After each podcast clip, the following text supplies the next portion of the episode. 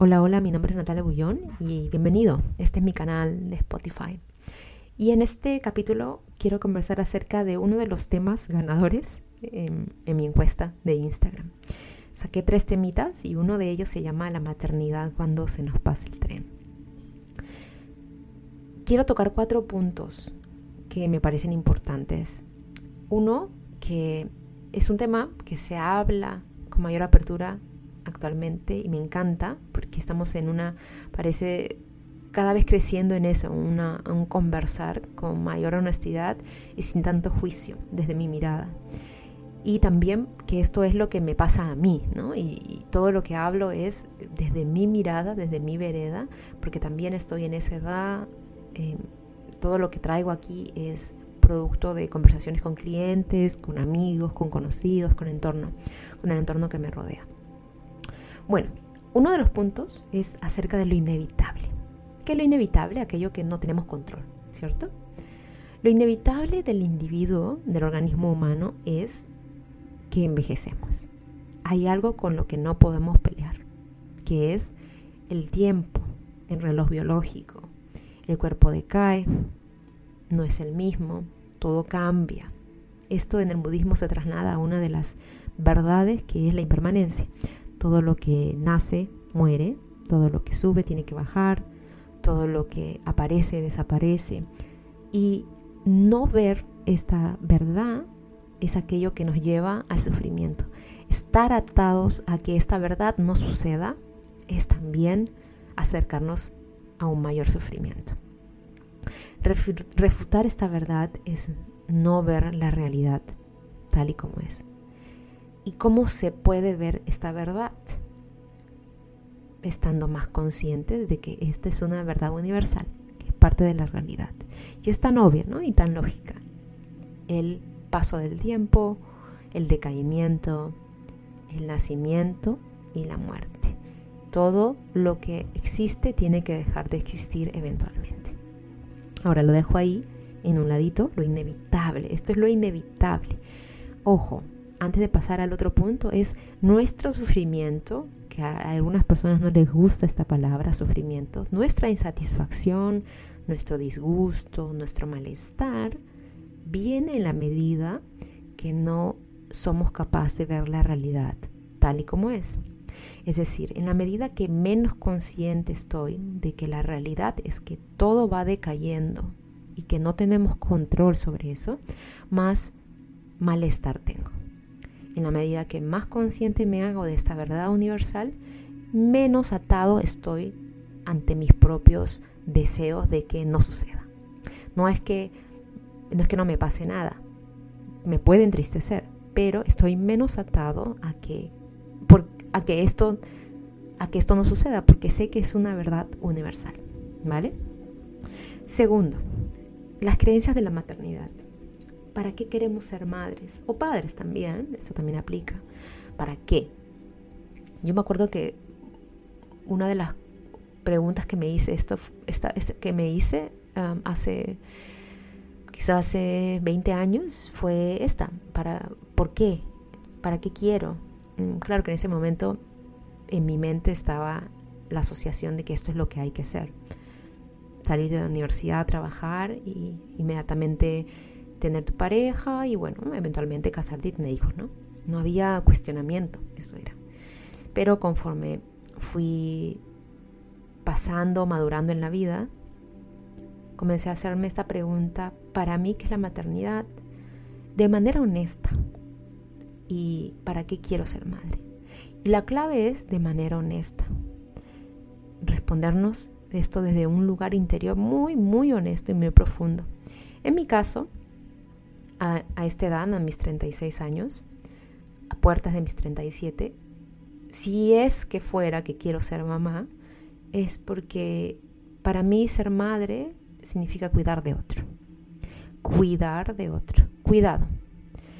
Pero eso significa que yo sé qué significa cuidar. ¿Cierto? Y eso significa que yo tengo la maestría, de alguna manera, de cuidar. Empezando conmigo mismo conmigo misma. No puedo cuidar de un otro si no sé que en realidad qué es cuidar y qué es cuidarme a mí mismo. Entonces, ¿para qué quieres ser madre?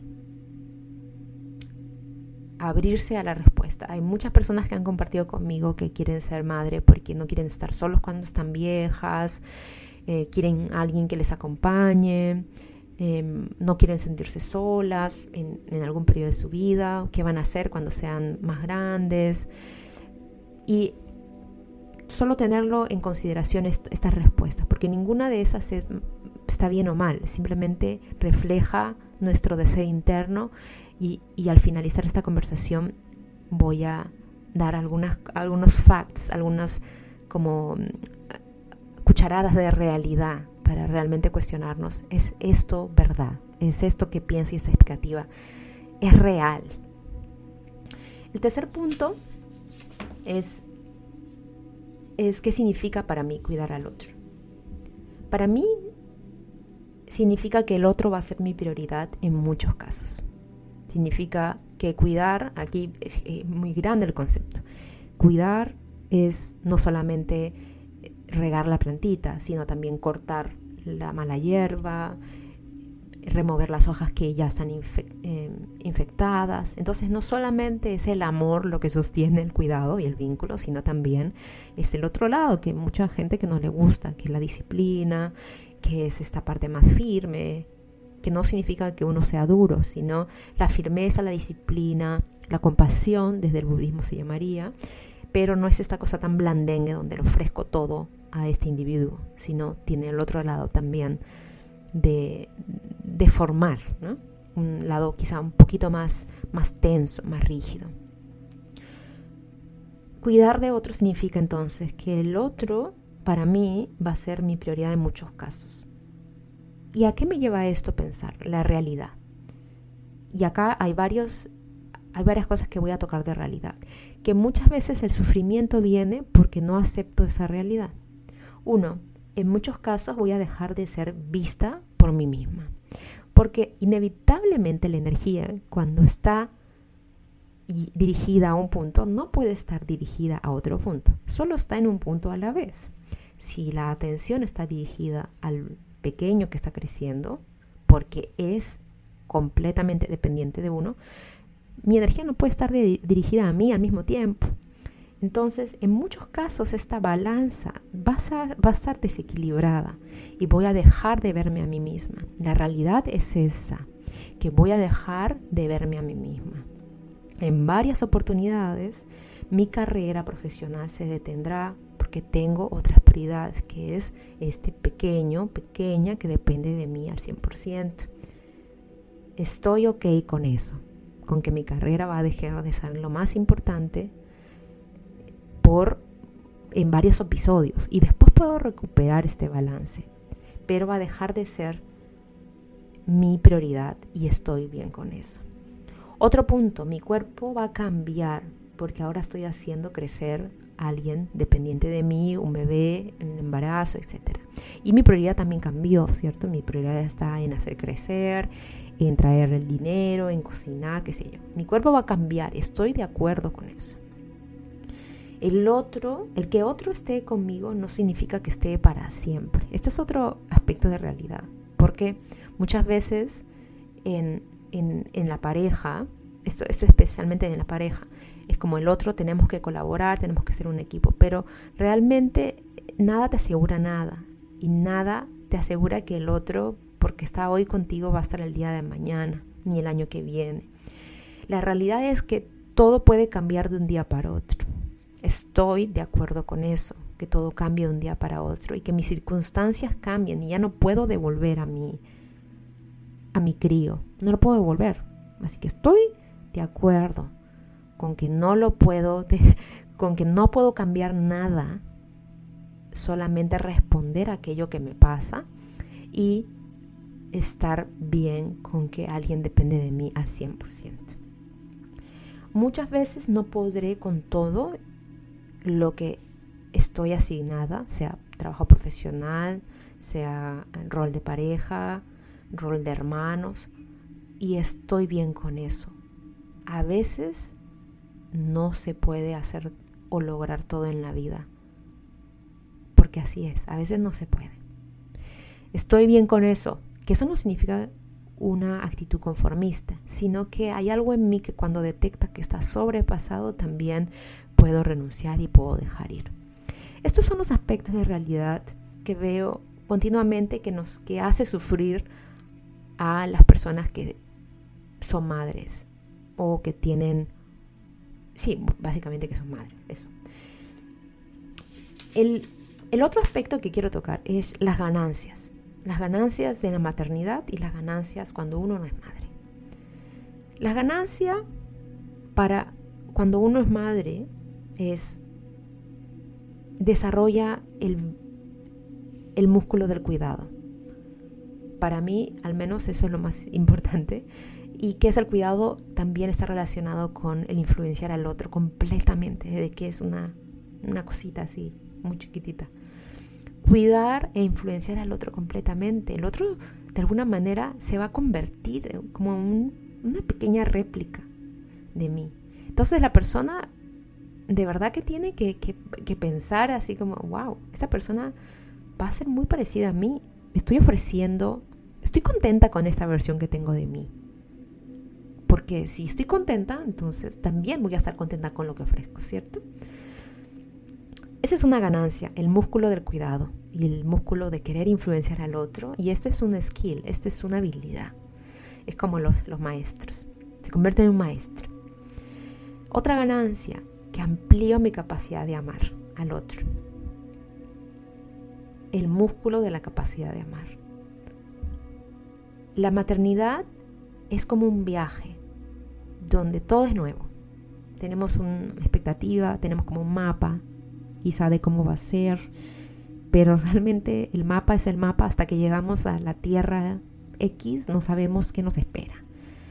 Es una aventura y por ende es completamente incierto. Es una ganancia porque la persona se aventura a algo nuevo y se puede tomar incluso como una aventura, como un viaje nuevo, ¿no? Hay alguien que dependerá de mí al 100% por muchos años es una ganancia, porque me voy a convertir como en este supply, continuo, continuo supply, em, proveedor de, proveedor, sin, sin, sin cesar en realidad, sin cesar. Entonces la persona eh, tiene que haber quizá balanceado muy bien su capacidad de, de continua provisión. Y si no lo ha desarrollado, esta es la oportunidad perfecta para hacerlo, como ser una fuente inagotable de cuidado, de disciplina, de balance interior, de moderación interior, de volver a sí mismo interior. Entonces es como si nunca lo lograste, este es el momento perfecto para hacerlo, porque no hay, no hay mejor momento que cuando uno está a veces en el límite. Y otra ganancia que detecto es que se forja el altruismo en pro del bienestar del otro, el amor incondicional, algunos lo llaman, porque esto pasa cuando la persona está mentalmente bien, ojo, no en todos los casos, pero hay un deseo interno, profundo de que el otro esté bien y de ser la felicidad del otro, independientemente que sea lo que, lo que escoja, es que sea feliz, y ese es el amor incondicional. Ahora, no me quedo atrás con las ganancias cuando uno no tiene hijos. Y son muy similares. Porque una de las ganancias que detecto es también que se puede desarrollar la capacidad de amar. Pero a diferencia de la anterior, de la maternidad, donde es a tu gente querida, a tu hijo, ¿no? alguien que realmente viene de tu sangre, alguien que es parte de ti, aquí la capacidad de amor trasciende los límites de, la posesión, trasciende los límites de tu amigo o es alguien que amas o alguien de tu sangre. Que la capacidad de amar puede ser para todos. Todos los del planeta Tierra incluso. Al otro partido político. La capacidad de amar aquí tiene incluso, creo yo, eh, más dimensionalidad de ser desarrollada.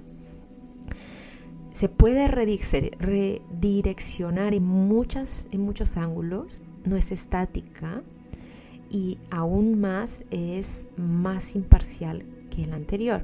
de nuevo, porque en la anterior, en la maternidad, es para mi familia, nosotros los cinco, ya los, mis, mis amigos, qué sé yo. Pero aquí la persona puede ampliar la capacidad de amar. Es como un músculo de nuevo. Nadie depende de ti, ¿cierto? Comparado al anterior que depende completamente en este, en este vínculo animalístico que tenemos, especialmente los primeros años. Aquí nadie depende de ti y por ende hay mayor libertad. Te mudas de un país a otro, no tienes que dar mm, mucha explicación. Si tienes una pareja es fácil conversable, pero no hay una tercera rueda.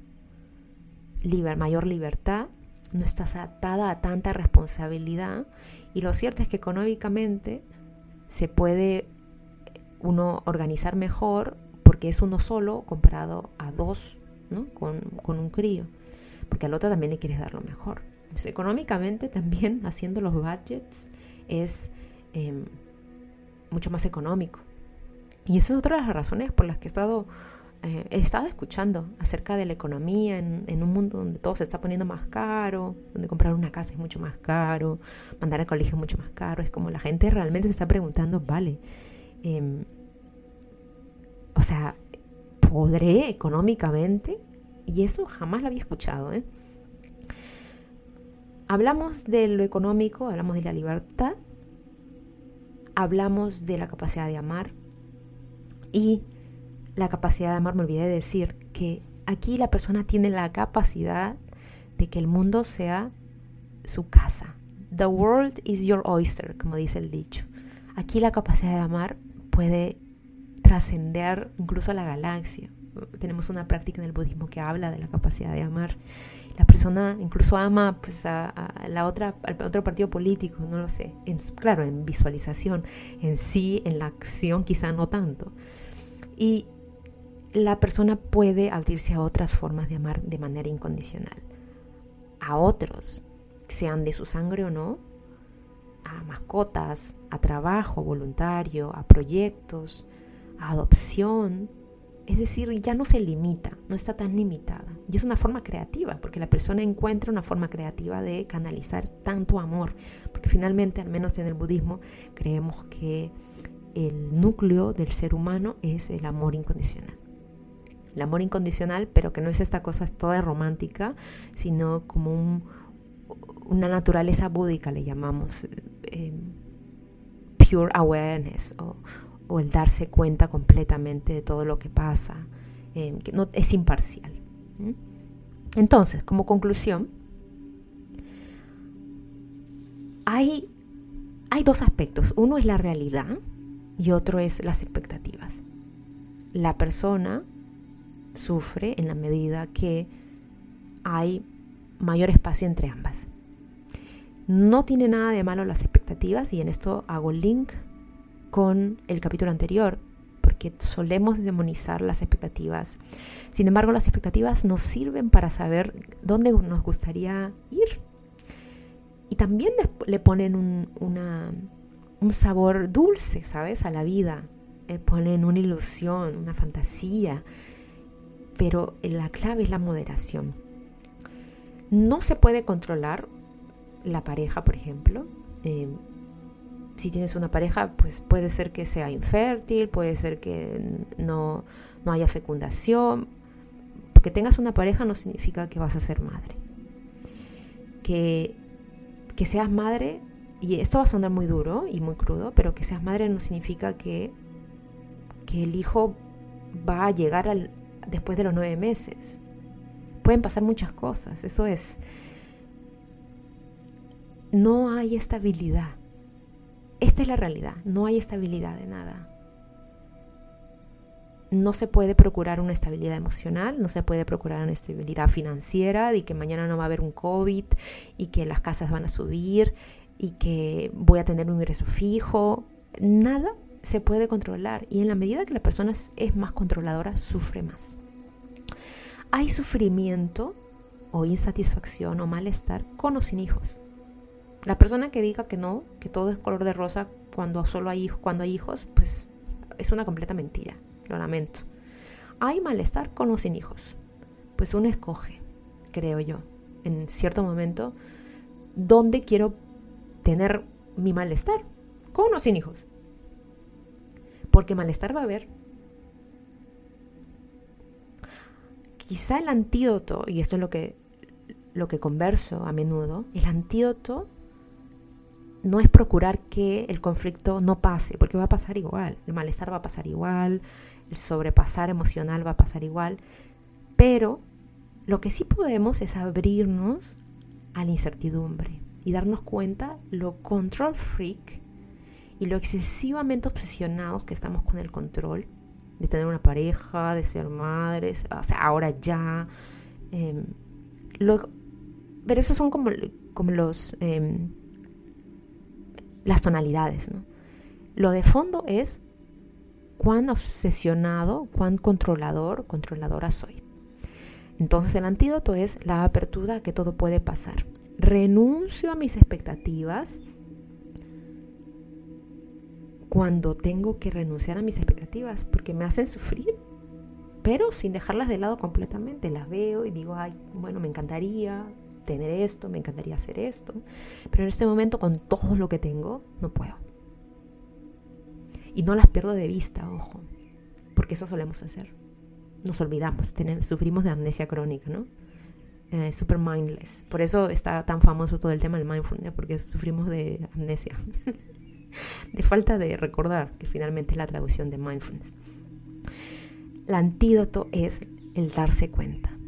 Darse cuenta de que todo es impermanente, todo cambia, nadie te asegura nada, nada te asegura que tu pareja se va a quedar por 10 años, por 5 años, por 2 años, nada te asegura que se va a enamorar de otra mañana, nada te asegura que el viaje de tus hijos va a ser eterno, nada te asegura que Nada te asegura nada. Y eso es lo más escalofriante encuentro para la gente, darse cuenta y lo, evita, ¿no?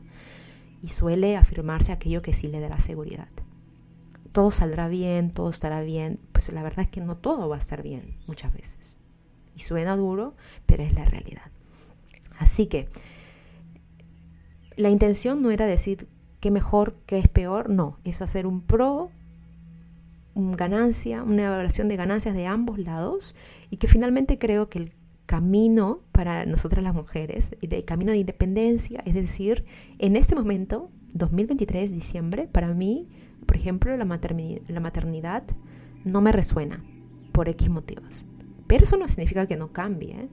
Puede ser que de acá a seis meses todo cambie y me enamore y, y bueno, estoy perdidamente enamorada y quiero tener hijos. Pero es como estar contenta con estar contento, estar, estar así como adentro de uno mismo, resonando con esa verdad